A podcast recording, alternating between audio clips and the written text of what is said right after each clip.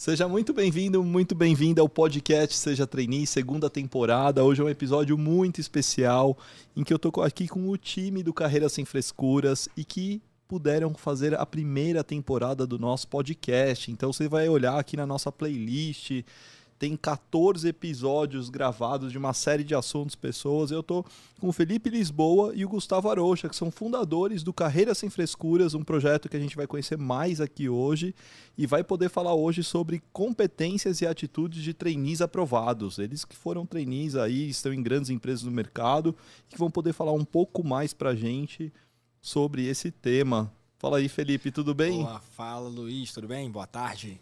Obrigado aqui pela presença, a participação de vocês. Eu que agradeço aí o convite. Acho que vai ser bem legal esse papo nosso Vai ser hoje, top. hein? Vai ser top. Show de bola. Momento tão esperado, nunca fizemos ao vivo, né? Sempre à distância. Cara, acho Pois que é é. a primeira vez que a gente se vê, na verdade. né? Exatamente. Fizemos um ano inteiro o projeto juntos, né? Esse, essa primeira temporada do, do podcast da Seja Trainee. E essa é a primeira vez que a gente consegue se encontrar. Só sabe como é a voz um do outro, né? Porque de reunião online foi o que deu pra fazer esse tempo último todo, ano e né? meio. Pois é. Exatamente. E o Gustavo, conta aí de você, Gustavo. Cara, primeiro a galera tem que já dar uma olhada nessa primeira temporada pra saber tudo que precisa, né? Mas prazer pessoal, prazer estar aqui com vocês, Felipe, que é um amigo de quase cinco anos já, cinco né, anos, Felipe? cinco anos. Mas Passa rápido. nos últimos três anos eu encontrei ele duas vezes e tá aqui finalmente se conhecendo depois dessa parceria fenomenal. O sotaque já me entregou, gente, já entregou a gente, inclusive, né? Porque você tem Rio de Janeiro e Recife representados aqui no, no podcast Seja Training. Então, prazer enorme estar aqui contigo. Poxa, que bacana, que legal. E a formação de vocês? Eu sou engenheiro mecânico de formação.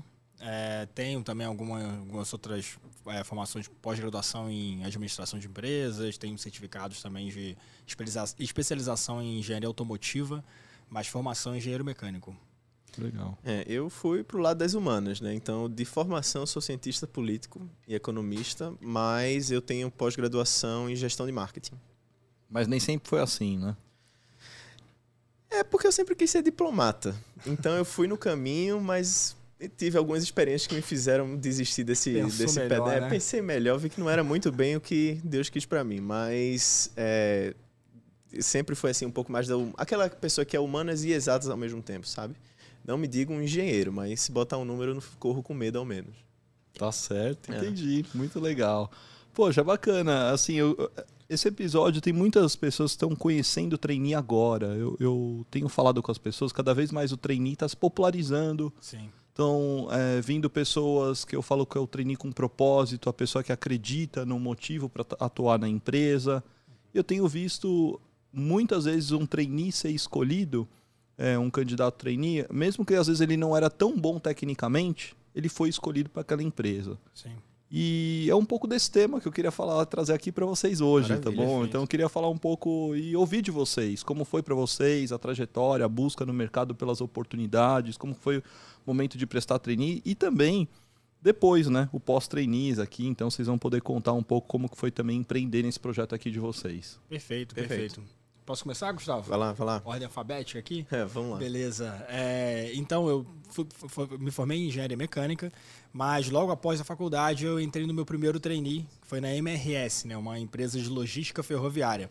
E entrando já nesse tema né, da questão da, em comparação, né, habilidades técnicas e especializações técnicas em habilidades comportamentais, as habilidades comportamentais foram essenciais para minha aprovação.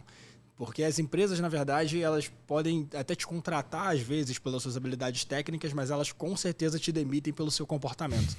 Então, não adianta né, você tentar qualquer tipo de processo, principalmente processo de trainee, se você não tiver bem desenvolvidas suas habilidades comportamentais, né? Comunicação, negociação, empatia, autoconhecimento. Então é essencial que você tenha é, to- todas essas habilidades bem desenvolvidas. Para mim foi, foi essencial no meu processo. No processo da MRS, a gente passou por várias etapas né, de, de seleção, como são os processos hoje, né? Sim. Muitas dinâmicas de grupo, entrevistas com gestor, entrevista com RH. E você precisa ter uma boa desenvoltura ali, né, de comunicação, falar em público, você precisa apresentar os seus argumentos de uma forma bem coerente, numa linha de raciocínio é, que faça sentido, né, para você apresentar suas ideias, vender as suas ideias bem. Então, para mim, foi, foi essencial realmente ter essa, essas habilidades comportamentais desenvolvidas nesse processo. E no da Mercedes também não tem, não tem nem comparação. Né? Eu também, depois do, do treino da, da MRS, fui efetivado, trabalhei durante um ano, um ano e pouco é, na função de operador, é, de, na verdade, de operações ferroviárias, né?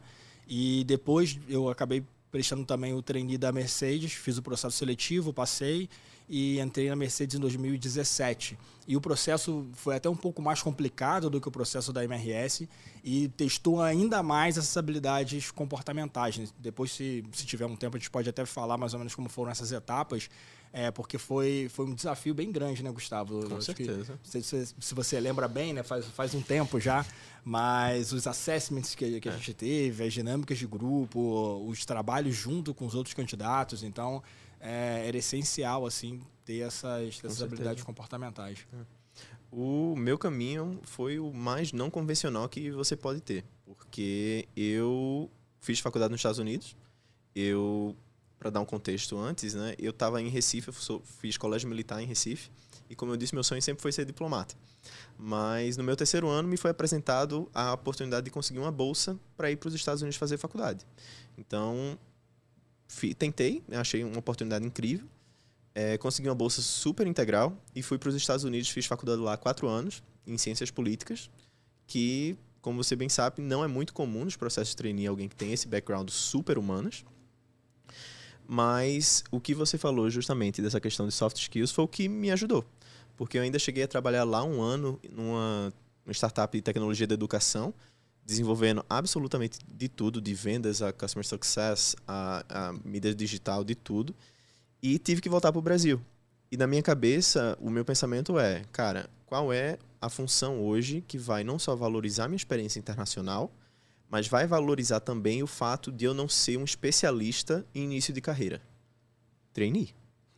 Então, foi aí que eu comecei a aplicar e fui, é, fui para a Mercedes, que valorizou justamente essas duas coisas. A minha experiência internacional, que era extensa, por cinco anos nos Estados Unidos, fora um tempo que eu passei na, é, na Europa por conta da faculdade, e o meu foco em resolução de conflitos, em pensamento analítico, embora fosse de humanas, entre aspas, é, foi, sem sombra de dúvida, o diferencial. Porque a área que eu fui, a gente pode entrar em detalhe, mas a área que eu fui dentro da Mercedes foi gestão de projetos, não, não produto que é justamente pensamento analítico e você saber manejar pessoas diferentes com interesses diferentes, que é o que eu aprendi em ciências políticas, basicamente, né? Então, foi match perfeito para o skill set que eu tinha e o que eu pude oferecer ali durante o processo seletivo e depois na carreira de trainee na Mercedes. Perfeito. Que legal. E normalmente, se me falassem trainee Mercedes, eu ia pensar que é um trainee só para engenheiros, né? Nunca ia imaginar uma pessoa de ciências políticas lá, né? foi, foi bem diverso, pois né? É. Acho que o nosso, nosso time, os trainees que entraram, pelo menos no nosso grupo, eram seis. Uhum. É, eram três engenheiros, né? Eu e mais dois. E os outros não. Tinham pessoa de finanças, tinha você. Hum. Ah, não, na verdade a Mariana era é, também. É, porque né? eram seis e três de produto, né? Para as áreas da engenharia mesmo, ah. e três não produto. Então eu imediatamente já fui tentar me candidatar para essas três específicas que a gente não sabia até a fase de dinâmica, né? Eu acho que até o assessment a gente não sabia qual era a vaga que a gente ia ser é selecionado, na verdade. Então você ia até certo ponto, ele estava avaliando habilidades comuns entre todos os candidatos e depois que você ia para as áreas específicas. Sim. O Felipe, se ele quisesse, por exemplo, ele poderia ter ido para as seis, porque engenharia obviamente tinha um requerimento de engenharia que eu não tinha, mas no, dos três que foram para o não produto, um era economista, outra era engenheira de produção, produção né? Isso. Porque ia trabalhar justamente com isso na parte de ônibus. E eu, cientista político lá, 100% humanas, o, o patinho feio do grupo, mas que todo mundo se deu bem igual, né? Então... E você me comentou, Felipe, que você já era trainee, mas o que fez Sim. a diferença foram seus é, conhecimentos, suas habilidades comportamentais. Né? Me conta um pouco mais disso. Então você não falou tanto da experiência em si, não foi isso que te ajudou a ser aprovado na, na Mercedes? Não, nem, nem na Mercedes, nem na, na MRS, na verdade, né? É, até porque quando a gente sai da faculdade, né, por mais que a gente tenha feito cinco anos, quatro anos de universidade e que a gente tenha se especializado né, bastante nessa parte técnica, o trabalho muitas vezes acaba sendo um pouco diferente né, do, do que você vê no seu dia a dia na graduação. Então, você tem que estar tá muito aberto, né? A sua mente tem que estar tá muito aberta para você aprender tudo novo, como funciona as suas novas funções, como que você vai trabalhar com a sua nova equipe. E lógico, né, eles pedem algumas questões técnicas durante o próprio processo, mas eles querem testar, principalmente o, o trainee, ele tem um foco em liderança, né? Então, o líder, ele não é o cara que tem, pelo menos é, na, na, maior parte das vezes, ele não é o cara que tem um conhecimento específico muito grande sobre um determinado tema, mas ele sabe de uma forma muito ampla sobre, ele tem uma visão holística muito grande do, de todos os processos. Então, você não precisa ser, pelo menos para o trainee, você não precisa ser é, aquele cara muito bom tecnicamente mas você tem que ter noção de tudo que acontece ali, conseguir conectar todas as partes da empresa, todas as partes do negócio, para você conseguir de uma forma mais holística ter uma, ações gerenciais, né? Então, se você está participando de um programa de trainee, você saiba que o caminho, se a gente tem aquela carreira em Y, né? Você não vai seguir muito. Lógico que você pode mudar de ideia, né? Sim. Mas você vai seguir para a vertente da, da gestão, né? Não para a vertente da especialização. E aí por isso que acaba que, que as habilidades comportamentais elas fazem ainda mais diferença, né? Mas durante o meu trainee da, da MRS, é, eu participei de muitos treinamentos, é, desde o momento que a gente foi aprovado, e todos os treinamentos foram focados em soft skills. É. Então, tive treinamentos de resolução de conflito, gestão de pessoas, comunicação, até de oratória, né? De, poxa, você vai fazer uma apresentação, como que você segura o microfone? Como que você fala com a plateia? Como que você dá os seus exemplos? Então, storytelling, todos esses cursos assim a gente teve antes de começar a nossa função. Então, eles batiam muito no martelo de, cara, beleza, você tem que ser bom tecnicamente, mas comportamento é essencial. E durante esse, o primeiro trainee, né, foi isso daí foi muito marcante para mim assim. Gustavo, e lá fora é, eles preparam também para essa parte comportamental? Você achou que a faculdade lá ajuda nesse sentido? É, é antes de eu ir para os Estados Unidos, eu cheguei a fazer um ano de direito em Recife e deu para ver muito bem a diferença entre os dois, porque a, no Brasil, aí a razão a gente nem vai discutir aqui que é outro podcast, mas não há um investimento tão grande assim no aluno. Você passa o conteúdo, o aluno estuda e é isso. Nos Estados Unidos, não só existe um investimento louco no aluno, nas experiências do aluno ao longo da faculdade. Por exemplo, para você ter uma noção, eu pedi dinheiro da faculdade para criar um, um, clube de brasileiros. Eles me deram um cartão corporativo da faculdade com mil dólares. Vai e faz o que você precisa fazer. Nunca que isso acontecer aqui no Brasil. Tinha clube estudantil na faculdade que tinha budget de 60 mil dólares. Isso definitivamente não aconteceria. Mas lá, o que é fomentado em todas as aulas que eu participei, obviamente, você tem que saber um assunto X, né? O que é que seja ali. Mas ao longo das atividades que eram passadas, não é memorize isso e vamos ali fazer aquilo. É, entenda esse conceito, como você pode aplicar esse conceito no mundo real ou no mundo fictício e um, como é que isso pode melhorar, de certa forma, a sociedade. Então, o pensamento crítico e o pensamento analítico, no sentido de pegar um bloco de dados, um gráfico, e saber o que fazer com ele, é o que foi fomentado não só em ciências políticas, esse pensamento crítico, pensamento analítico em economia. Então, eles não diziam, ó, para você trabalhar, eu trabalho hoje com Customer Success. Para você trabalhar com Customer Success ou vendas, você precisa disso, disso e disso. Não. Eles preparam, pra, de certa forma, para o mercado de trabalho, justamente desenvolvendo essas duas habilidades muito forte nos alunos, que para mim dá de mil a zero em qualquer outra habilidade, que é uma das mais difíceis de você aprender a fazer. Né? Você aprender a ter um pensamento crítico, a conseguir é, fomentar a união numa comunidade, que hoje é essencial em qualquer empresa que você vá. Você não pode chegar para ser o disruptor, o disruptor do mercado, mas não dentro da empresa, porque eles vão valorizar a comunidade ali. Isso não, não tem preço. É uma experiência que quem puder ainda, super recomendo tentar algum curso assim, algo de especialização fora, porque o jeito que eles veem essa questão do ensino é, é bem diferente.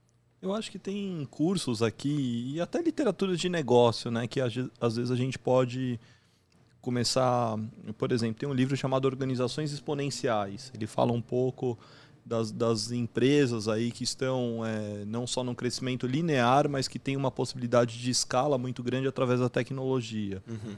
Cara, quando eu leio esses livros, eu começo a automaticamente já aplicar na seja trainee, nos negócios do, do mercado de forma geral. Eu acho que falta um pouco disso, sabe? Incentivar mais algumas leituras, algumas é, discussões. Uhum em que a gente aplique conceitos, né? Conceitos de, de grandes autores fora e que tem livros já traduzidos para cá e que são excelentes os livros. Sim, sim.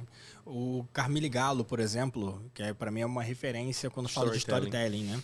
Então, eu acabei de ler dois livros dele sobre storytelling e isso muda muito a sua, a sua mente, né? Você, ele faz nesses livros uma análise dos principais comunicadores, né? Que a gente conhece aí da, da história aí da humanidade e, e ele mostra quais eram as estratégias que ele utilizava para que esses comunicadores utilizavam para conseguir ser persuasivos e conseguir também aumentar a influência né, com as outras pessoas.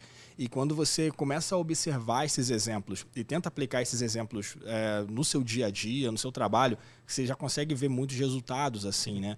É, é um livro muito bom, dá, dá muito, muitos exemplos práticos, né? Eu acho que se enquadra nisso que você está falando, principalmente se a pessoa quer é, prestar um processo de trainee, por exemplo, poxa, saber utilizar o storytelling dentro da, da apresentação de um case, dentro de uma dinâmica de grupo, né? Acho que da apresentação pessoal, da apresentação pessoal de dois minutos, você tem que falar de uma forma precisa e impactante ali. Uhum. Então é essencial. O storytelling é um braço da, da comunicação, né? Então é um livro bom aí, já recomendo para vocês aí. Para lerem. Storytelling do Carmine Galo. É, eu acho que essa questão justamente do hard skill, soft skill, habilidade é, técnica, habilidade comportamental é quem é a cisão entre o trabalhador, né, o empregado old school, né, o cara que está numa empresa há 30 anos, 20 anos, e quem está chegando agora. Porque as empresas perceberam finalmente que não adianta você ser uma pessoa extremamente técnica se você não tem, por exemplo, uma mente criativa. Né? Hoje, no, com o mercado acirrado do jeito que está para qualquer que seja empresa, se você não fomenta a, a criatividade, a inovação, todo esse espírito de empreendedorismo dentro da, da, da sua escola ali de, de funcionários, você não vai para frente. Fica para trás. Né? Você fica para trás, porque se não é muito errado você confiar no CEO para ter toda a visão é, da empresa para longo prazo. Vai ter que vir de baixo. É só matemática. Se um, uma pessoa pensa em 10 pensamentos legais, a minha empresa, por exemplo, tem 5 mil. 5 mil vezes 10 é bem mais do que o que o CEO consegue. Né? Então, você fomentar e procurar por pessoas que têm essas habilidades comportamentais mais bem desenvolvidas, uhum. já é meio caminho andado, já vai lhe salvar muito mais dinheiro ali na frente e lhe dar uma vantagem competitiva fora do normal pra, no mercado. E, é, e acho que é justamente por isso que as empresas estão não necessariamente aprovando só gente de universidades é, mais reconhecidas, renomadas, mas tem olhado para isso, né? A pessoa que de certa forma estudou, fez a universidade, mas buscou empreender, criar algo na faculdade, eh, ver os temas que mais se conectam, os assuntos que eram mais relevantes, a pessoa vai atrás, estuda um tema, aprende, quer dizer, é aquela velha história da pessoa fazer a faculdade, né? E sim. não a faculdade fazer o aluno. Sim, sim. E eu acho que é, é, pelo menos nesse momento, quando a gente vai buscar os programas de trainee, eu tenho visto, tenho incentivado as pessoas a falar assim, gente, o trainee ele é uma jornada de você começar a descobrir temas de mercado, por exemplo, customer success, pô, é um tema super em alta, storytelling, uhum. a pessoa vai ler organizações exponenciais, vai olhar e entender um pouco mais o que, que tem se falado, o que, que é o modelo Netflix e por aí vai, né? Então, eu acho que isso faz parte hoje da jornada do, do, do, do trainee hoje e é algo que não está na faculdade, não é algo que a pessoa, às vezes, ouvindo aqui no, no nosso podcast ou estudando, conhecendo pessoas no mercado, fala, pô, talvez eu tenha que pesquisar mais sobre esse tema, talvez eu tenha que ir mais atrás. Então eu tenho visto um pouco mais isso, sabe? As pessoas estão tendo essa atitude. Várias e várias pessoas que eu entrevistei como trainee aprovado, eu falei, e aí, o que, que você fez para ser aprovado? Olha, eu estudei, eu fiz curso disso, eu li tal livro, eu conversei com tais pessoas. Cara, e eu comecei a olhar, eu falei assim, nossa, então eu como seja trainee, eu tenho que pensar um pouco mais em falar dos livros, tenho que mais é. falar dos negócios, né? Sim. E isso foi uma mudança que eu venho fazendo de um ano, um ano e pouco para cá e trazendo mais esses conceitos, sabe, para a formação das pessoas. Não é só a preparação para o mercado, é uma formação para o mercado. Né? E eu acho que é nesse sentido. É, assim. eu, eu acho que a principal habilidade que qualquer pessoa tem que ter para se dar bem no futuro, não só em treinar, mas na vida, é a aprendizagem contínua. Como você acabou de, de falar. Porque uma pessoa que ela não se. Pensando como uma empresa. Uma empresa, a Mercedes, por exemplo. A Mercedes começou criando o caminhão. Foi? Vai lá, vai lá, vai lá, vai lá, vai lá. Calma que eu vou filosofar, gente. Ela começou criando caminhão. Criou o caminhão, beleza, pá. Aí a galera, não, eu quero um, um, automóvel, um veículo menor para eu poder me locomover com minha família, sem precisar levar carga. Não, vai na carga do caminhão, não vou criar um negócio novo. Pô, se ela tivesse parado ali no caminhão, não tivesse feito automóvel e por aí vai, ou até hoje com o veículo elé- elétrico, tava parado, acabou aí a, a competição. Então, você vê o que tá, olhar para fora do mercado, olhar para fora do seu nicho e aprender mais e mais é essencial, porque como o- o- você falou, Felipe, o trainee ele tem que ter uma mente gerencial, porque eventualmente ele vai virar um gestor. E o que destaca um gestor que vai subir para um diretor, vai subir para um C-level, para um CEO da vida, é o cara que está sempre absorvendo conteúdo. Para não só absorvendo, mas absorvendo é que nem uma vaca, que ela come, mastiga, mastiga, mastiga e depois engole. Então fica ali meia hora cozinhando na- no estômago dela e é isso que um, um Que gestor comparação, hein, Gustavo? Pelo amor metáfora, de Deus. hein? gente. Ciências políticas Foi boa, humanas. foi boa. É, né? É, é você absorver o conteúdo e trazer ele para sua realidade, Uhum. que é o que eu aprendi na, na faculdade. Pô, eu fiz a minha tese de ciências políticas em como resolver os problemas do mundo de Harry Potter com ciências sociais. Então, assim, se é para falar de viagem É. filosófica, eu, eu sei uma Não, coisa ou outra. E hoje é muito fácil a gente ter acesso a esse conteúdo, né? É. Porque a globalização, né? digitalização das empresas, de todos esses materiais, a gente consegue ter muito, um acesso muito fácil. É, com um clique, a gente tem acesso a todos esses livros, todos esses conhecimentos. Então, é, eu vi uma expressão esses dias que eu achei muito legal. É, ele falou assim, é, era um, um empreendedor né, de sucesso aqui no Brasil, ele investe nesse, nesse mercado aí de marketing digital, e ele falou, olha, eu estou sempre aprendendo. Eu acho que a aprendizagem contínua é muito importante. Então, se eu tô parado, eu tô lendo. E se eu tô andando, eu tô ouvindo. Então é assim, parado, lendo, andando, ouvindo. Porque o podcast, por exemplo, o podcast da Seja Trainee, você não precisa estar parado aqui assistindo ele. Você coloca ele no fone de ouvido, você vai malhar, vai, vai escutando o conteúdo, vai lavar louça, vai fazer qualquer outra coisa. Já é uma forma de, de aprendizagem, né? Exato. Você já consegue estar absorvendo alguma coisa ali que com certeza pode te dar um insight e uma ideia. Poxa, eu ouvi o Gustavo falando sobre a vaca mastigando. Porra, posso relacionar isso com alguma coisa? Acho difícil. Se Mas conseguir, vai que. merece É. passar em qualquer processo E é, de training. Então, poxa, são várias coisas. Você pode ir tendo vários insights, assim, ouvindo, lendo, e, e isso pode fazer realmente a diferença para quem quer uma vaga de trainee, para quem quer passar em um processo seletivo, né? É, criativi- é, é a metáfora da criatividade, né? Ninguém passa a ser criativo da noite pro dia. Criatividade é benchmarking, é você ver coisas em lugares A, B, C e D, pegar pedacinhos disso e daí tirar sua própria ideia, sua própria conclusão, criar um negócio novo. É, tem gente que acha que você nasce assim, beleza, tem, tem pessoas que são é, de fábrica criativas, né? Mas a criatividade, né? é, qu- quanto mais você tem uma noção, assim, quanto mais know- know-how, né? Quanto, quando, quando você consegue Experiência de essas- vida de forma geral, né? É, Tipo, é é você conseguir fazer conexões, né? Exato. Ver vários assuntos diferentes, faz essas conexões entre eles e aí você a- a- apresenta uma ideia de uma forma mais criativa, né? Diferente da- das outras, né? Então, você precisa ter referências, né? Para você ser criativo. Perfeito. Muito bom, muito bom. Então esse é o primeiro bloco aqui do nosso podcast aqui que a gente Boa. está fazendo. Vamos recomendar uns exercícios aqui para a galera. O que, que eles podem fazer de exercício, de reflexões a partir do que a gente conversou aqui? De reflexões, vamos lá. É, primeiro exercício relacionado aí à, à aprendizagem contínua, né? Eu acho que a leitura é um, é um bom hábito que precisa ser cultivado, principalmente para essas pessoas que desejam eh, essas posições de liderança em empresas. Né? Se você pegar ah, uma lista aqui de 50 CEOs das maiores empresas do mundo, eles podem ser muito diferentes, pode ter cada um um background diferente, de um país diferente, mas uma coisa eles têm em comum: eles leem muito porque eles esse conhecimento que eles têm, a própria criatividade, a forma de gestão, eles absorvem isso da leitura, né? Então, cultivar o hábito da leitura é essencial, é uma forma de exercício que você pode começar fazendo para já te ajudar a, a- a- ter um pensamento mais crítico, a você enxergar o mundo de uma forma diferente. E não precisa pegar e fazer, porra, beleza, agora eu vou pegar um livro gigante e vou ler esse livro inteiro hoje. Não, vai fazendo de pouquinho, lê 10 páginas hoje, lê mais 10 amanhã, lê 20 no outro dia, é, começar aos poucos, né? Até porque não é leitura de bolo, é uma leitura ativa para você realmente Perfeito. absorver todo esse conteúdo. Né? Então tem que ser um pedacinho por vez para você Ah. deixar tempo de maturar tudo que você está lendo. É, então é- esse é um exercício ótimo, acho que, que a gente já pode deixar aí de. E pode começar pelo podcast, ou pode Exatamente. começar com um vídeo, com algo que seja formas de conhecimento, de, de É, consumir esse diferentes, aprendizado né? diferente. É, É, um segundo que eu diria, eu acho que é importante para o processo de trainee, para a vida como um todo, é um exercício de autoconhecimento. Porque existem centenas de processos de trainee no Brasil.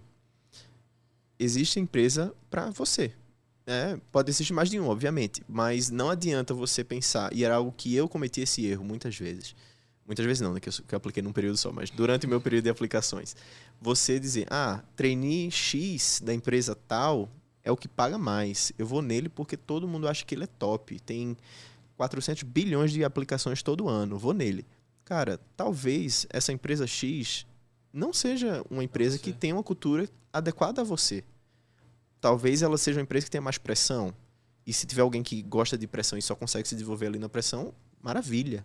Mas talvez você não seja. Se você reclamar, se alguém reclamar do seu trabalho, você começa a chorar. Então, nem preste para certas empresas. Mas assim, o processo de autoconhecimento não, não vai só você entender como é a, fac- a, a faculdade, a outra, a outra empresa. É você entender como você é realmente. Porque todo mundo diz, quando pergunta, por exemplo, qual é o seu principal defeito, eu sou muito perfeccionista.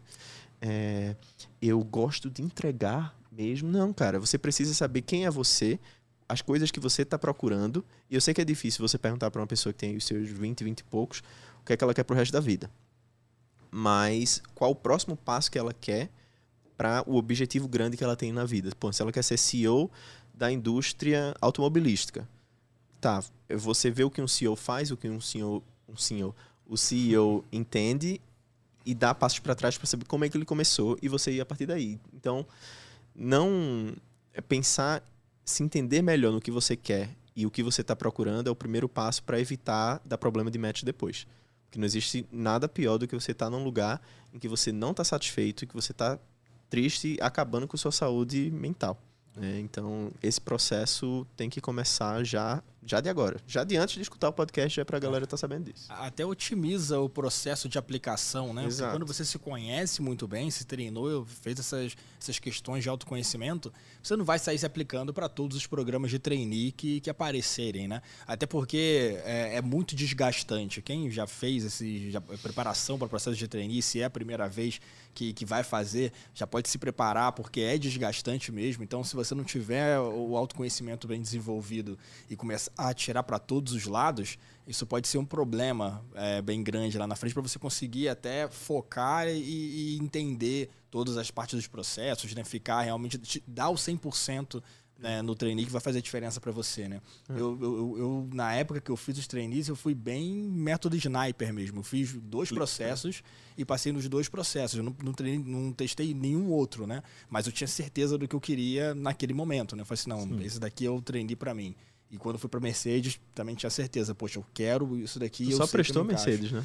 Eu prestei para MRS, né? É, MRS, Quando tu fosse para Mercedes, só prestou o da Mercedes. é, quando foi para Mercedes, só para Mercedes. Eu queria dizer isso, mas o meu foi o, o meu foi o oposto. Eu, fi- eu não fui no método sniper, fui no método metralhadora mesmo. Por isso que eu posso dizer, não vão no método metralhadora. É o pior que existe, porque o que eu fiz de prova de inglês, prova de lógica, dava para ensinar lógica já de tanta prova que eu fiz, porque é desgastante e é muito mais desgastante quando você não se sente investido necessariamente naquele processo. E você só se sente investido em um processo quando você está com. Tem gente que diz brilho no olho, eu prefiro dizer sangue no olho, de ver aquilo, caramba, eu preciso entrar nessa empresa porque ela é realmente maravilhosa. E não dizer isso porque os outros estão dizendo que ela é boa. Porque você entende que ela é, é da match com a sua cultura. E, assim, só para fechar então essa, essa primeira parte, eu, eu tenho falado muito para as pessoas, assim, que às vezes é um impulso natural da gente se inscrever na parte inicial em vários Sim. processos. E eu comecei a falar para as pessoas aprenderem com isso.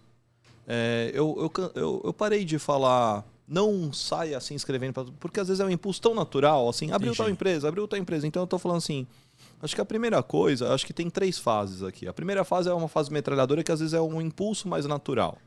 Só que depois disso, o que, que eu aprendi com essas pessoas? Tinham pessoas que estavam se inscrevendo para qualquer coisa aleatória, desesperada. Hum. E tinham pessoas que estavam se inscrevendo, mas aprendendo um pouco mais o que, que era aquele mercado. E eu achava isso legal. Eu falei, ah, é, pô, você se inscreveu em 15. E aí? E aí, Luiz, eu aprendi que aquele segmento para mim era mais legal. Eu aprendi que legal. aquele tipo de empresa é uma coisa legal. E focava depois, né? O cara descobriu outro, um segmento de educação, por exemplo, e falou: "Cara, me inscrevi no processo lá de uma empresa de educação e sabe que eu curti? Nunca imaginei isso, achei legal os projetos, achei gostei da empresa e tudo mais. Você achou, e, né? E ele foi para uma fase 2, que é um pouco essa fase que você está falando, ele foi um pouco daí mais assertivo, ele começou a estudar mais assuntos desse segmento, começou a pesquisar um pouco mais. Né? E tem uma fase 3 que daí ah, é como se fosse a rotina dele transformar ao redor disso. Né? Ele começa a fazer curso é, nesse segmento, começa é. a se conectar com pessoas e por aí vai. Mas eu comecei a perceber que tem três fases desse ciclo, né? E que algumas vezes, para algumas pessoas, é natural já conseguir, de cara, já conseguir saber o que quer. É. Sim. E ótimo. Se esse for o seu caso, né, que está nos escutando aqui, nos vendo, é perfeito. Se você ainda não souber, tudo bem. Se, se aplica às vezes em alguns programas, pô, às vezes tem lá programa trainee da área da saúde, programa trainee em política, né? Às vezes se, se der um frio na barriga, fala assim, cara, eu acho que eu posso me identificar com isso, mas não conheço ainda. Tá bom, então se inscreve, as empresas estão fazendo live pra caramba, estão tendo uma série de oportunidades para você conhecer. Às vezes a, empresa, a própria empresa tem podcast, tem uma série de, de formas aí de compartilhar sobre o desafio. Então é um pouco disso, né? Acho que a, a reflexão, é, para fechar esse bloco aqui, é você marcar assim como eu estou aprendendo, uhum. sobre o que eu estou aprendendo. Será que está fazendo sentido? Está valendo a pena Total. esse aprendizado? Uhum. Se estiver fazendo sentido, eu acho que é uma competência, uma atitude de treininho aprovado. É, com certeza. Boa. Com certeza. Beleza? Então Beleza. a gente fecha esse primeiro bloco aqui. Então a gente vai pedir para soltar a vinheta aqui e a gente segue daqui a pouquinho para o segundo bloco. Vamos nessa?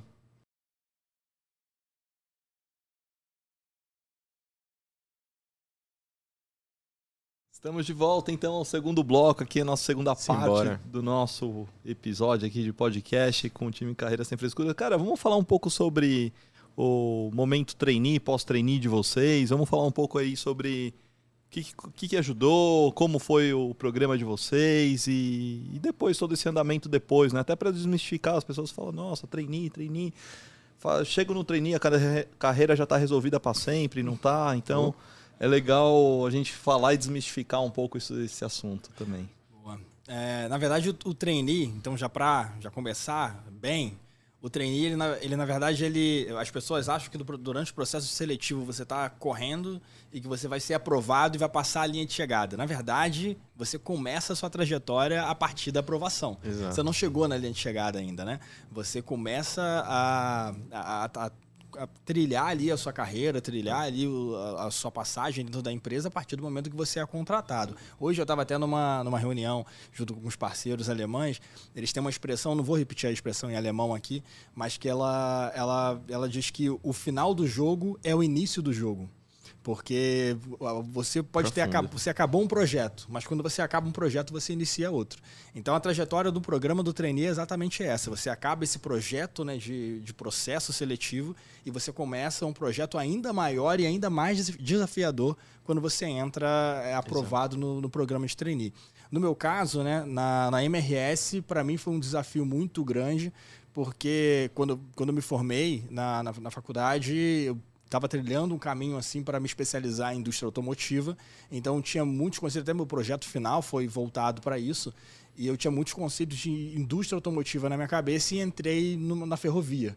Então, para mim foi tudo muito novo, né? Começar a enxergar é, essa, essa parte de operação ferroviária, entender como que funcionava é, a empresa como um todo. Então, foi muito desafiador para mim a, a, parte um pouco mais técnica, né? De entender todos os processos e, e tudo mais. Durante, acho que foi um ano, foi um ano e pouquinho de, de trainee. Então, é, parece, eu acho que posso, posso até tá, tá falando errado, você me corrige se estiver errado, mas acho que os, os, processos eles são bem parecidos, né? É, normalmente você tem alguns projetos para fazer é, do, durante o seu processo de trainee, você tem algumas avaliações também, né? uhum. né? Você tem que entregar algum resultado com, com esses, proje esses projetos e você tem muitas fases de treinamento, né? Então, durante o meu treinamento na MRS foi isso. Eu tinha alguns projetos principais que eu tinha que entregar esses resultados depois de um certo tempo. E constantemente, se eu não me engano, de, de duas em duas semanas, a gente encontrava o grupo de trainee para um treinamento específico, que foi o que eu comentei no primeiro bloco, da, das soft skills. Uhum. Então foi um período muito intenso, né? É, onde eu comecei a aprender a trabalhar de verdade, né? É, a, desenvolver um projeto, organizar um projeto, começar a conversar com as outras pessoas para entender como funcionava o negócio e, ao mesmo tempo, muito treinamento, muito desenvolvimento para colocar todas aquelas ideias né? É, em prática. Né? A cabeça ela é muito boa para gerar ideia, mas não é tão boa assim para guardar e para executar se você não tiver métodos adequados, né? Pois é. Então, para mim, o, o trainee da, da MRS foi desse jeito. Como a gente fez o mesmo trainee da, da Mercedes, deixa o Gustavo falar um pouco de como foi essa, essa fase do trainee da Mercedes. Cara, para mim, o, já o, o trainee já começou diferenciado porque em Recife ninguém sabia o que eu fazia, né? Porque naquela época ninguém sabia o que era trainee. Né? Eu sempre, a gente já falou isso muitas vezes no Carreira Sem Frescuras, que uma coisa positiva, de certa forma, que a pandemia trouxe foi quebrar essas, esses limites geográficos. Uhum. Né? Porque para uma pessoa do norte e do nordeste, muitas vezes até do centro-oeste, vir para São Paulo, ficar vindo em todas as fases e, e afins para fazer presencial as coisas aqui, não tem como. É um investimento eu dei sorte porque eu tinha um pezinho de medo dos Estados Unidos que eu voltei e consegui me manter nesse, nessa ponte aérea Recife-São Paulo. Mas a galera nem sabia o que era. Hoje não. Hoje, não só com o trabalho remoto, mas com os processos remotos, imagino que o, o, a, o público lá aumentou bastante. Mas foi, como você falou, né? aprender a trabalhar, para mim foi exatamente isso. Porque antes eu estava numa startup de oito pessoas. Aquilo era brincadeira comparado a um monstro que é a, a Mercedes com mais de 200 mil é, funcionários no país, no mundo todo, né? É, do país é assim não, difícil, do país, né? não, metade do país. Mas tinha, eu eu estava acostumado a, a, abrir a porta do, do CEO e tirar dúvida com ele. Eu não chegava na porta do, do meu CEO para falar com ele na Mercedes, embora a minha gestora fosse também assistente do CEO. Eu estava mais próximo do que os outros treinadores. Teria, teria, mas teria liberdade, ele era gente boa. Né? Pois é, pois é. Mas o cara, um alemãozão, tá? CEO da Daimler Brasil, Mercedes-Benz Brasil, você já fica com medo de chegar nesse cara, mas se quisesse, poderia. E para mim foi aprender a trabalhar de verdade em uma empresa de verdade, não só, é, como você disse, essa questão de método. Porque, primeiro, eu estava numa área de gestão de projetos. Então é tudo método. É como você vai chegar nas pessoas, como é que você vai influenciar é, um gerente sênior a aceitar o projeto X, porque vai beneficiar outra área. Todo esse Game of Thrones aí corporativo, eu aprendi quando eu cheguei na, na Mercedes. Eu nem sabia o que era isso. Né? E fora isso, todas as experiências internacionais que a gente teve, que é um podcast só para isso. Né? Eu passei quase ao todo quatro meses, cinco meses na Alemanha. O Felipe foi para o Japão. Foram seis meses no Japão, morando em Tóquio. É. A gente teve treinamento na Índia. Cara, eu vi o Taj Mahal. Quando é que eu ia ver o Taj Mahal? é, o, o treino da Mercedes, e, e, olha que, pelo menos agora eu acho que deram uma pausa, né? É. Mas ele não era nem tão divulgado assim, né? Pelo menos quando a gente ouvia o pessoal falar, não era. O pessoal sempre fala de treino da Ambev, é, mas, mas ninguém falava muito do treino da Mercedes. Até porque era treino Daimler. Era treino Daimler. É, é, O nosso foi o treino global, né? Acho que foi a última é, versão dessa, desse pacote. E, poxa, foi uma experiência. Foi, foi, surreal, assim, surreal. Porque uma coisa interessante, o Gustavo falou, né? Ah, eu não batia na porta do CEO da Mercedes, tem todo esse negócio, mas na verdade o, o programa de trainee ele te proporciona algumas oportunidades que você, quando entra por outros meios, às vezes não tem.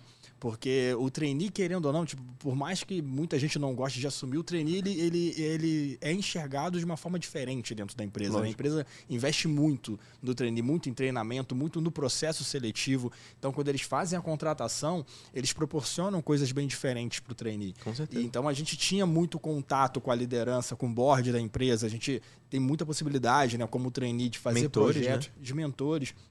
Na, na Mercedes, né, a gente no nosso primeiro treinamento, não sei se você lembra, com certeza, né? Nosso primeiro treinamento na Mercedes foi, da, foi internacional, foi na Alemanha. É, foram acho que duas semanas de imersão, né?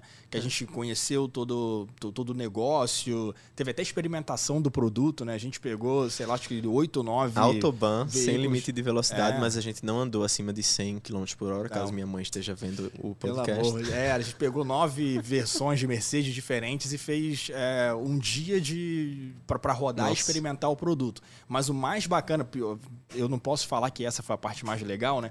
Mas a parte mais legal do, desse, desse treinamento Pau a foi que a gente teve uma, uma posso chamar de mentoria, foi um, É. sei lá, uma palestra Um café. um café direto com o CEO da Daimler Global. Tipo, é o cara que era o chefe do Hamilton. E a gente teve batendo papo com ele, como a gente tá batendo papo com você agora aqui na mesa, conversando, e ele falando, é, trocando, falando da- da- das experiências dele e tudo mais. É, e para mim aquilo foi, foi meio surreal, assim, tipo. Porque esses caras pra gente, né? Pra qualquer pessoa que tá começando em qualquer empresa, você pensa um CEO. Se o CEO do Brasil, a gente já, já meio que ficava. Poxa, o CEO Brasil tá passando ali, o, o que, que era na época, imagina o cara, o, o chefe da Daimler Global. Que das empresas de carro de luxo é a empresa mais valiosa e é a empresa que começou o setor. Então, assim. Não, era o cara que trocava uma ideia e falava assim, não, porque ontem eu tava tomando um café com o Barack, É. e aí ele me falou uma parada, e o Barack é o Barack Obama. Eu falei assim, mano, então o maluco aqui, ele tá na minha frente, e ele tá falando que ele tava tomando um café com o Barack, porque ele é um amigo Barack? pessoal do Barack. Ah, assim, tá. pô, Presidente Obama. então, acho Beleza. que aquela história que o pessoal fala que você precisa de cinco pessoas pra chegar em qualquer um do planeta. dois. Eu já achei aí o meu caminho pra eu chegar no Barack Obama, que é esse cara aí. Mas, pô, eram, era uma, foram umas experiências muito, muito loucas, né? É, falando do, do- da experiência de projeto mesmo, né, da Mercedes como trainee. É, a gente entrava e tinha um primeiro projeto para desenvolver na nossa área. Isso. E que já era muito legal, né? Porque você já começava, já, já nas primeiras semanas, a entender já como funcionava todos os processos ali, já tinha que entregar um projeto em três meses. Então, toda aquela questão, se já estava em adaptação, mas você também já tinha que correr atrás para ir conhecendo as pessoas, fazer algumas conexões para entregar o primeiro projeto. Era seu, né? Tipo, Era dá o suporte, mas É. te vira. Faz Você o que precisa faz ser o- feito. Se precisar de ajuda, eu tô aqui. E, e eles davam muita liberdade, né? É, e aí o segundo projeto era um projeto internacional. Então, além dos treinamentos, né, você podia escolher um projeto para fazer em qualquer planta da Daimler. Então, é, Que tá no mundo todo. o mundo inteiro, qualquer lugar do mundo você poderia escolher para ir. É, lógico, né? Você precisaria, eles não dariam, eles não te entregavam nada de mão beijada. Você procurava os seus contatos para conseguir esse, essa oportunidade, mas você, você tinha liberdade para ir para qualquer lugar. E no último projeto você obrigatoriamente você tinha que sair da sua unidade de negócios. Então, se eu trabalhava com caminhões, eu teria que fazer um projeto ou em ônibus ou em carros. Ou então, se eu trabalhava com engenharia, eu teria que fazer um projeto em marketing e vendas, por exemplo. para você ter essa visão holística assim, é, do, Do negócio. do negócio. E além desses projetos, né, que já te desenvolvia bastante tecnicamente em vários aspectos, os treinamentos eles também eram voltados para te preparar como um líder, né? O primeiro treinamento ele te dava uma visão bastante é, interessante do negócio. O segundo treinamento, que foi o treinamento da Índia, né? Era um treinamento fo- focado em diferenças culturais. Então, é, eles pegavam. A, a nossa turma de trainee eram 55 trainees. Acho que era 55 trainees é, globais, né? Nós éramos seis do Brasil, tinha uma galera da Alemanha, uma galera da China, uma galera da- do, do Japão, tinha gente de tudo quanto é canto. E aí eles pegavam essa galera, eles vinham o perfil dos 55 de todo mundo e falavam assim, cara, qual vai ser o país mais impactante onde a gente tem uma planta e que vai fazer com que essas pessoas aqui sintam Todos saiam da a zona de maior- conforto, né? Exato. A maior diferença cultural, né? E aí, no nosso caso, tinha. Acho que não tinha ninguém da Índia, né? No nosso, Não. no nosso time. Tinha bastante da China, mas a gente fala, cara, não tem ninguém da Índia aqui, então vamos levar essa galera pra Índia. E aí foi, foi surreal, assim, foi um impacto cultural bizarro, porque não era só a questão da viagem, né? A gente ficou imerso no hotel, fazendo treinamento o tempo todo e, e tentando entender todas essas diferenças. Foi, foi muito legal. É, isso tudo vai para o que você falou no início, né? Você comentou que é, a empresa vai investir muito no, no trainee. Sim. E isso se reflete no pós-carreira também, porque a, a galera diz, ah, mas trainee vira gerente, quem entra como analista não consegue. Consegue. Vai ralar pra cacete, mas consegue. Né? Ninguém não tem um veto. Você não foi trainee, você não vai ser gerente. Porque o CEO, inclusive, da Daimler, ele foi trainee, né? É. Foi um dos primeiros trainees da, da Daimler como um todo. Mas não necessariamente. Mas é porque o filtro que é feito de, de um processo de trainee, ele é enorme. Muito grande. É. No nosso caso, a gente tirava onda, tipo 0,3%, né? Alguma coisa assim, porque é como se fosse, vai, 20 mil inscritos para seis pessoas. Então, o filtro que foi feito, automaticamente, obviamente não é querendo puxar o fogo para minha sardinha, mas puxando o fogo para minha sardinha, a gente, nós éramos candidatos muito bons. E isso dá um, uma chancela assim no seu currículo muito boa, porque qualquer profissional de, de recrutamento que vê isso, alguém que passou necessariamente no processo de trainee, sabe que a pessoa já foi vetada e muito bem vetada em outros processos. E vocês não passaram simplesmente num processo trainee, né? Era um trainee global. Exato. Então, não sei se vocês sabem, tem é, em média hoje 200 programas trainees. Eu estava fazendo esse levantamento. A gente teve em 2019 125. 2020 já aumentou para 170. Esse ano vai, vai bater 200. A gente já teve 200 em anos anteriores, talvez 2014, 2015 estava uhum. mais aquecido, depois diminuiu um pouco essa onda de trainee uhum. e voltou forte agora. Desses 200, a gente deve ter uns 5 ou 6 programas de trainees globais. globais né? Teve um agora de indústria automobilística e as pessoas ficavam assim doidas na Seja Trainee, comentando, fala, poxa, mas aí eles pedem experiência, inglês avançado ou fluente, com experiência de intercâmbio desejável e por aí vai. Eu falo assim, olha, eu gostaria muito de ter brasileiros nos representando nesse programa global, porque o programa ele acontece com é, nesse sentido que vocês falaram. E olha que experiência, né? Com certeza. Que experiência rica aí que vocês tiveram, muito legal. É, é principalmente para o assunto da, da conversa, né? principalmente para as habilidades comportamentais. Né? Olha as imersões que a gente teve para desenvolver comportamento. Né? Não era só sentar na sala e ouvir o treinamento. Não, a gente fazia muito, muito. Falar de diversidade é. em lugares diversos, né? É. Isso é, é o mais importante, porque é o que a gente fala da, do método CIA. É. é você aprender absorver e ver o resultado daquilo no dia a dia. Então a gente aprendeu sobre diversidade, pô, a gente foi comprar Coca-Cola no meio da rua lá em Pune, onde a gente estava na Índia. Não sei uma situação mais diversa que eu já passei na minha vida do que ter que é. pedir ali como fazer, esse, fazer essa transação. E assim, ao longo de, de todos os treinamentos, a ênfase não só na, nas soft skills, mas na aplicação de volta para a empresa e não necessariamente também, tipo, obviamente, eles investem em você para você voltar depois, né? Lógico. Uhum. Mas nada é 100% voltado para como é que é essa aplicação aqui na Mercedes-Benz. É você se desenvolver nessas habilidades e você vai trazer, vai digerir isso com o nosso, é, com nossas business units e, e, o nosso propósito de negócio. Mas em momento algum foi isso aqui é como a gente faz na Mercedes. Não, isso aqui é como é feito. Sim. Na, como vai ser feito na Mercedes, você que vai fazer essa parte.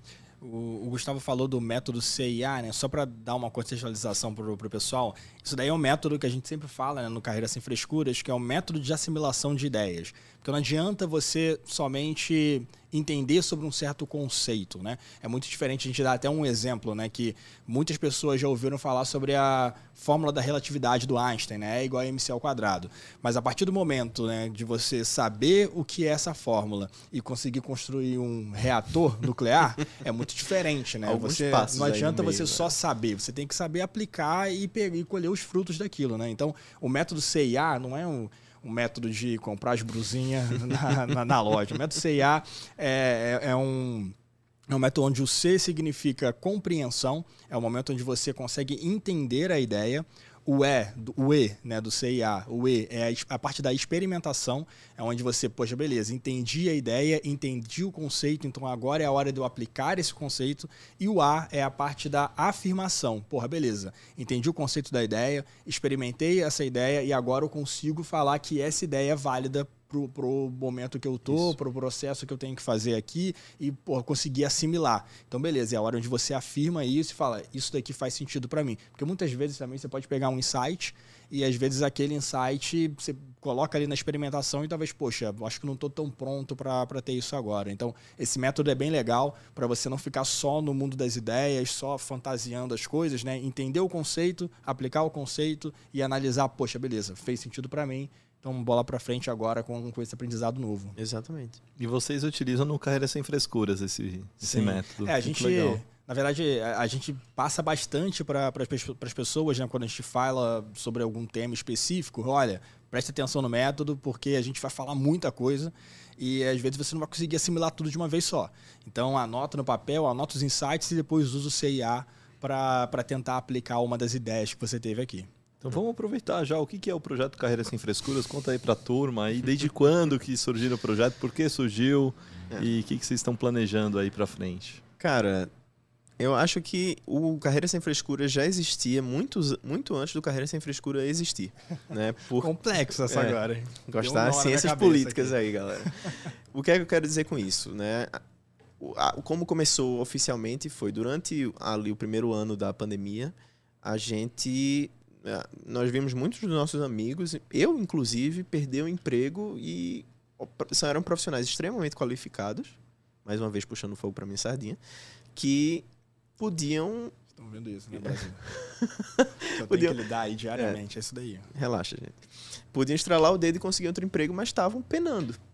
E na nossa vida toda, né, a gente gosta de ajudar, né? Eu acho que é algo comum em Felipe e em mim de gostar de passar o, um pouco de conhecimento que a gente conseguiu adquirir na raça, lutando, arranhando o, o joelho de tanto cair e passar para que ninguém precise arranhar também o joelho. E a gente percebeu que essa galera que estava procurando a recolocação dos nossos amigos não sabiam necessariamente o que é meio básico de um processo seletivo. Por exemplo, poxa, o currículo não estava ideal não sabia necessariamente se portar numa entrevista, não sabia como fazer uma apresentação pessoal, um elevator pitch, o que é isso?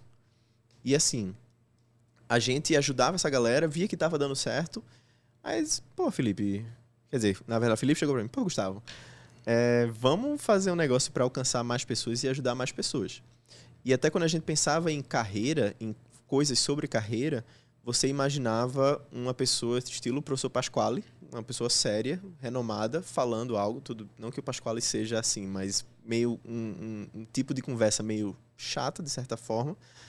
E a galera não absorvia justamente por isso, porque não criava a conexão com quem estava falando. É a mesma coisa de um CEO falar sobre início de carreira, quando ele já tem 500 anos de experiência profissional. Então, aí a gente começou com essa pegada do, do Carreira Sem Frescuras, entretenimento educativo, de falar sobre carreiras de uma forma descontraída e com sotaques. Porque quando você também pensa em carreira, você pensa a galera aqui de São Paulo, né? Você não vê um cara que fala isqueiro e um cara que fala manhã painha falando sobre carreira, currículo, processo seletivo, método STAR. Não se tem isso.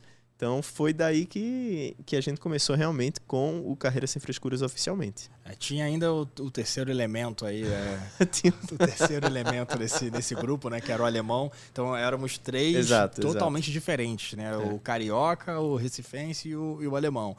E, que era mais brasileiro que nós dois juntos. Mais né? brasileiro do que é. nós dois juntos, né? Mas é, as raízes dele lá, né? Então, ele, ele acabou tendo que deixar o programa, o programa, o projeto agora no, desse ano por conta do trainee. Ele, ele também foi aprovado no programa de trainee, né? E começou a desenvolver os projetos dele na empresa e acabou ficando um pouco corrido para ele nesse momento. Ele falou assim: ah, deixa eu tirar uma pausa aí. Ele pediu Sabato. licença, é, deu o start ali, deu uma pausa e falou: olha, daqui a pouco, quando tudo normalizar, a gente volta a fazer a nossa, nossas atividades. Mas foi bem isso, né? pensando em, em, ajudar, tentar compartilhar realmente os conhecimentos e, e, e ajudar tanto no processo de recolocação né, profissional dessas pessoas, quanto também do pós, né? muita gente. É, é, o que a gente achou bem interessante era que a gente também conseguia ajudar as pessoas que já tinham sido aprovadas, recolocadas, mas, poxa, como que eu vou continuar me desenvolvendo aqui? O que, que deve ser legal é, de eu aprender para eu continuar crescendo na minha carreira? Então a gente começou a, a meio que mirar assim o carreira sem frescura demais para esse lado de, poxa, pós aprovação, né? Como que vai ser a sua vida pós trainee? É, que era o momento onde a gente estava vivendo, né? Que a gente está vivendo até, até hoje, né? Então, acho que é, que é bacana e a gente agora já movimentou bastante a, o Carreira Sem Frescuras para esse para esse momento, né? Para tentar ajudar as pessoas no pós-trainee, no, no pós-processo. É, tá sendo bem legal. Que legal, que bacana. Quer dizer, então você continuou sua trajetória dentro da Mercedes, Sim. da Daimler, sim. e, e aí nesse período agora é, vocês acharam sentir essa necessidade. O que eu percebi do Gustavo é que não, ele já estava num outro momento profissional, né? É, Tava, eu, né? é verdade. Tá, deixa eu contar essa. Vai, Felipe. Vou conta, contar. conta. Porque o que acontece? A gente entrou, né? nós Éramos seis na, nesse, nesse projeto aí, do, nesse trainee da, da Mercedes. Só que o Gustavo, né? Uma coisa que os outros cinco observavam, que o Gustavo ali no, no nosso meio, ali na Mercedes, né? Ele era o que a gente chamava, ele era um elefante rosa em cima de uma árvore. Porque ninguém sabe como ele foi parar ali em cima, mas todo mundo sabe que uma hora vai cair. Porque, cara, se, se pensa no match, né? No, no fit cultural. Então, é isso, só que o total contrário. Ele não tinha match nenhum com a empresa, né? Com, com todas as, as burocracias, com todas as questões, não, o que a gente fazia, o que a gente faz numa indústria automotiva, né? Ele tem um perfil totalmente diferente, né? E aí, e ele também identificava isso du- durante o projeto, né? Então, teve uma hora que esse casamento ali não deu muito certo e ele acabou pedindo as contas, né? Foi. foi... Pintei, tá? Então hoje sou um, elefante meio branco. Mas é, o que aconteceu foi que o processo de trainee para mim foi bastante esclarecedor. Porque eu tinha interesse nessa área de projetos, mas eu percebi que a indústria automotiva não era necessariamente o lugar para mim. Era, para mim, por exemplo, a- o lugar da Daimler que mais me abriu os olhos foi o Lab é, 1824. Eu acho que é, que é esse o nome. Box. Que é- Box 1824, não? É, é porque é, é- foi o ano de criação da, da, da Daimler.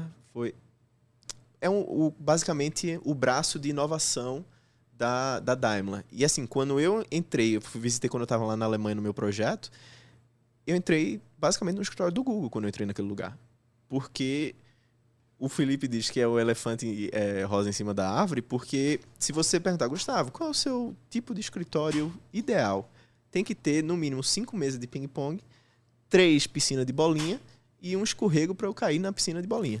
E na Daimler não tinha isso, a não ser que fosse o playground das crianças enquanto os, os pais estão trabalhando. Então, essa pegada de tecnologia para mim sempre foi desde a startup. E durante o processo de training eu percebi, pô, é isso. Então, obviamente, me desenvolvi o máximo que eu podia enquanto estava ali na Mercedes, mas depois eu percebi que eu queria mudar para a área de tecnologia. Então, depois do, do, do trainee, eu fiquei ainda, acho que uns seis meses, né? Por aí. Ah, é, mais ou menos. No Mais ou menos. ano, né? Então a gente entrou em 2017, no final de 2017, no trainee. E em 2019, antes de completar dois anos, eu fui para uma, empre- uma startup fintech. E depois mudei de novo para uma empresa 100% de tecnologia, né, que é SaaS, que chama, que é Software as a Service. E só não tem piscina de bolinha porque tá todo mundo remoto, né? Eu já entrei no meio da pandemia. Mas é bem a pegada que, que eu queria. Eu querer mandar um e-mail aqui para o CEO, eu chamo ele no Slack e mando para ele uma mensagem. Não tenho coragem ainda de fazer isso. Mas se eu quiser, eu posso. E ele responderia. Né? Isso, essa pegada de dinâmica, de, de é, não ter burocracia, ser um negócio mais horizontal, é o que deu match para mim. E mais uma vez, não é falando ruim da, da, da Mercedes, mas cada pessoa tem o seu match, tem a sua cultura, e foi o que eu falei no início, né? É, e o meu match está na indústria de tecnologia. Não tem muito que querer mudar em mim para me adequar. Mas o- interessante também dessa, dessa transição, né, foi que a gente provou o método Skin the Game, né? Porque a gente fala sobre aprovação, a gente fala sobre, sobre carreira, sobre recolocação profissional e a gente acabou vivendo isso, né, na pele com o Gustavo se recolocando duas vezes depois do treino da Mercedes, né?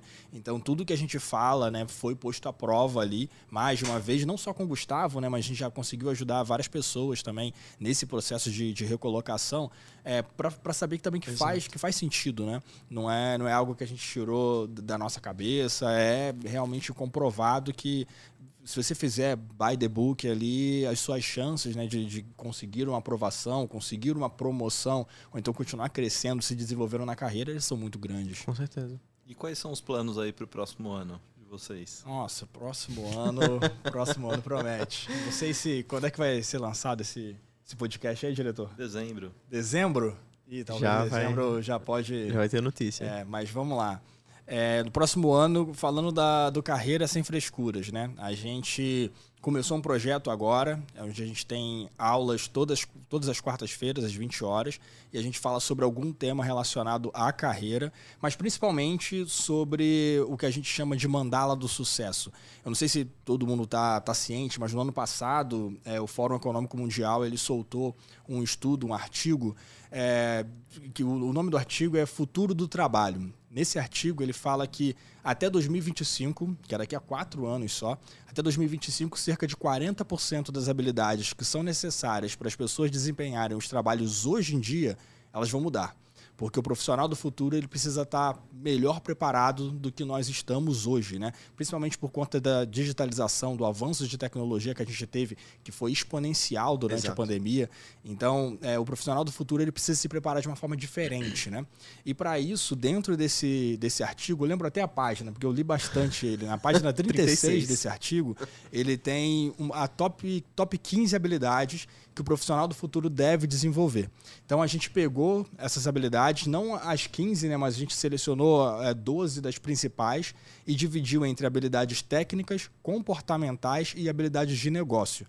Que para a gente essas são as principais habilidades que o profissional do futuro precisa ele é essencial que ele tenha desenvolvido para ele aproveitar as melhores oportunidades no Brasil e fora também. É. Esse mundo globalizado, né, tá até mais fácil Não trabalhar. fronteira mais. Não existe, tá mais fácil até você trabalhar fora. Então a gente pegou essas habilidades e começou a, a criar alguns métodos de desenvolvimento delas e é o que a gente passa toda quarta-feira às 20 horas no YouTube. Então a gente já teve uma explicando, é, to, to, é, uma aula explicando todas as habilidades né, da mandala do sucesso, já teve uma falando sobre negociação, a próxima vai ser agora sobre networking e agora não sei, dependendo do dia que for lançado, né, vai ter uma outra é, falando sobre isso. Então a gente começou esse projeto é, para ajudar justamente né, no desenvolvimento dessas habilidades. E fora isso, vão ter outras, outras questões dentro do carreira, é, justamente para fomentar esse desenvolvimento, para crescimento profissional, né, para a gente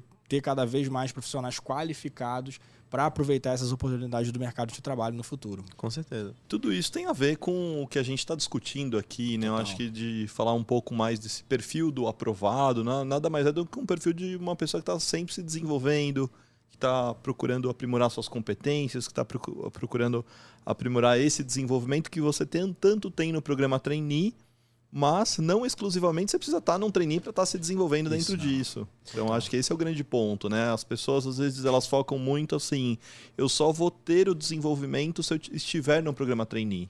Quando na verdade, não. ela tem que começar a mudar esse pensamento de começar a olhar e falar assim, não, eu posso começar a me desenvolver desde já e vou continuar no trainee. E eu acho que é muito mais isso. Mesmo no trainee ou fora, ou do, fora trainee, do trainee, ou seja, adquirir um pensamento, uma atitude, um comportamento de um trainee mais como conceito, não ah. só como cargo. Sim. Né? E eu falo muito isso para as pessoas. Uma coisa que é importante realçar para a audiência, uh, Luiz, imagino que você fala isso o tempo todo no, no, no Seja, mas eu gosto de dizer que as indústrias de tecnologia elas estão realmente no início de toda e qualquer mudança que tem no mercado de trabalho.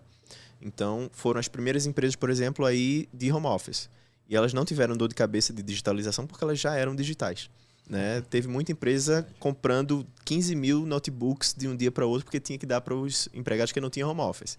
As empresas de tecnologia já tinham isso. E uma coisa que eles têm feito é não necessariamente valorizar o que você tem no seu currículo no sentido de faculdade top, check. Empresa top, check.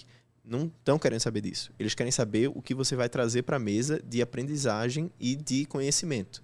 Então, um, acho que um preconceito que, que muitas empresas tinham nos processos de trainee, na nossa época, eu até diria, e antes, é eu só vou já vou automaticamente filtrar pessoas que não sejam da, das escolas A, B e C do Brasil. Tinha muito isso. Né? Ah, se não for FGV, se não for INSPER, se não for USP, se não for Unicamp, tchau. Isso você automaticamente ferrando a sua empresa. E hoje em dia eu acho que não só nas empresas de tecnologia que já estão pensando, o Elon Musk é um dos mais famosos, que ele diz: não interessa se você tem graduação, eu quero que você saiba fazer o que você precisa fazer. Aqui, tudo bem que ainda precisa da graduação, a gente não está tão avançado assim, mas hoje é muito mais importante, eu acho, para um processo seletivo. Você não precisa ser o candidato que tem inglês fluente, que passou 15 anos na Inglaterra, 15 na Índia e depois 20 nos Estados Unidos. Você não precisa ser o cara que fez INSPER e foi summa cum laude, tirou a melhor nota de toda a graduação. Você não precisa ser o cara que aos três anos de idade fundou a Ambev.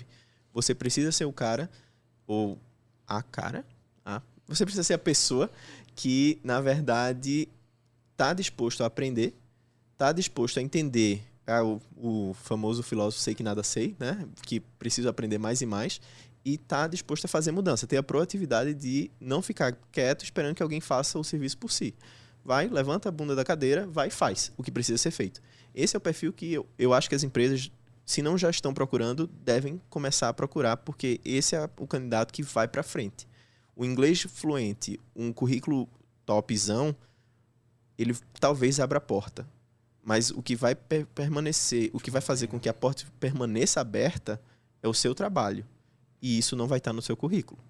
Agora, claro que para o programa trainee global, né, na maior é. parte dos casos, a vão ter requerimentos, vai, é. vão ter requerimentos em inglês avançado e é. por aí vai. Ou acho que isso pode ser um excludente, mas eu quero dizer para vocês assim, são cinco programas hoje de 200. De 200, é.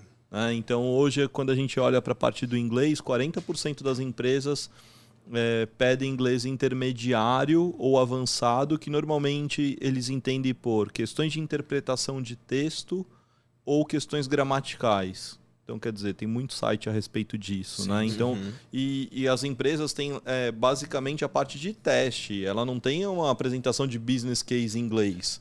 Ela tem uma parte de teste, quando muito, ela tem uma entrevista gravada em inglês, que ele faz três perguntas em inglês, você tem que responder a pergunta de dois, três minutos ali em inglês e acabou. Uhum. É, então eu gosto muito de dizer para as pessoas: 60% dos programas já não pedem inglês, e dos que pedem, dos 40% que pedem, eles estão cada vez mais assim olhando para essas questões gramaticais, leitura de texto, Sim. e é isso aí. Entendeu? E agora, claro, que no caso de vocês, estou fazendo a ponderação porque vocês vêm de um programa global.